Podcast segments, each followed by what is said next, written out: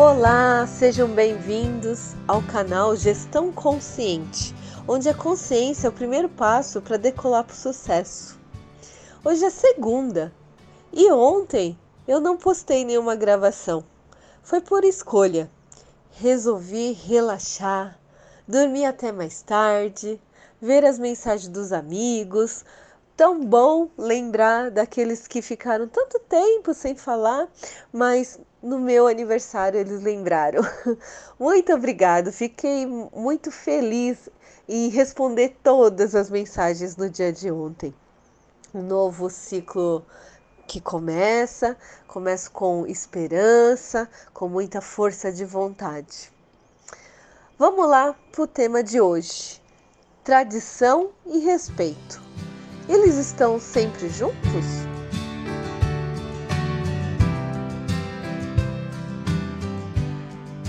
Hoje é dia 15 e temos mais um item da tradição, da cultura, vamos dizer assim, Okinawana.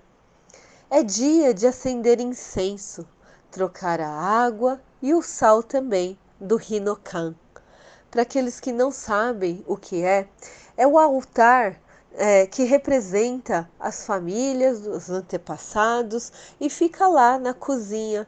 E é uma, vamos dizer entre aspas, uma obrigação que a mulher tem do dia 1 e dia 15, que é hoje, de fazer essa limpeza e renovação.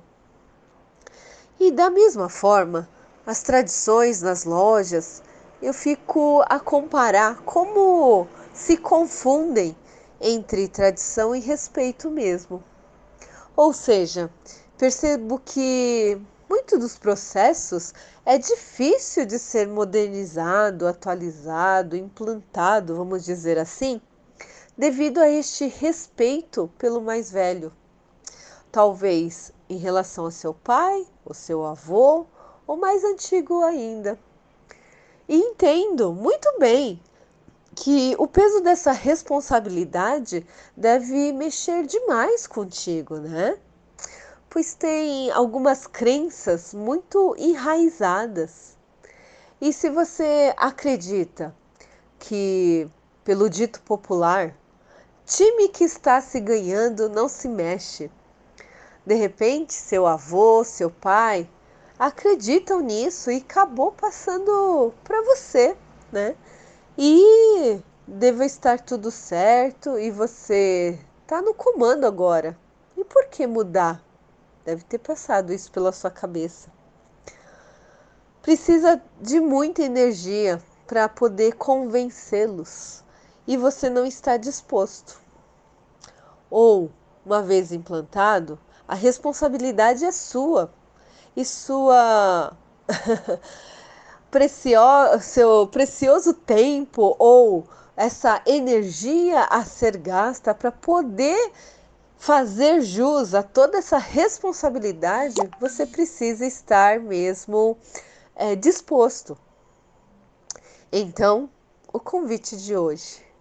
Será que para ter um futuro com propósito de ter certeza das suas capacidades não vale a pena? Este trabalho, esse gasto de energia, como você imagina, como queira chamar. Será que vale a pena? Uma coisa é certa: todos, mas todos mesmo, têm a intenção positiva. E desta forma, prepare o que você quer inovar, modernizar. Liste, te convido a listar Coloque no papel com datas, nós já dissemos sobre isso, mas aqui é em relação aos itens que você percebe que tem urgência. Preencha com os possíveis caminhos de como vai fazer. Este como precisa estar bem claro. E, ao colocar, você vai visualizar que nem é tudo isso, né? Outra coisa, talvez não precise nem avisar cada ação que você vai fazer para o seu pai ou para o seu avô se eles já estiverem afastados da loja. Outra coisa que eu quero que você reflita: muitas das vezes a cobrança é com você mesmo. Eles mesmos já estão confiando em você. Só que talvez você esteja mesmo amarrado nessa pressão que é uma ilusão.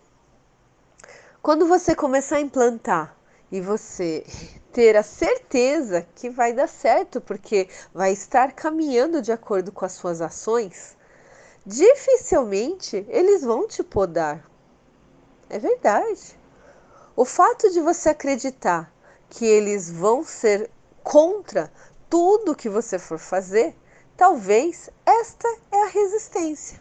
Mas você entende que muitas das vezes não existe isso, é coisa da sua cabeça.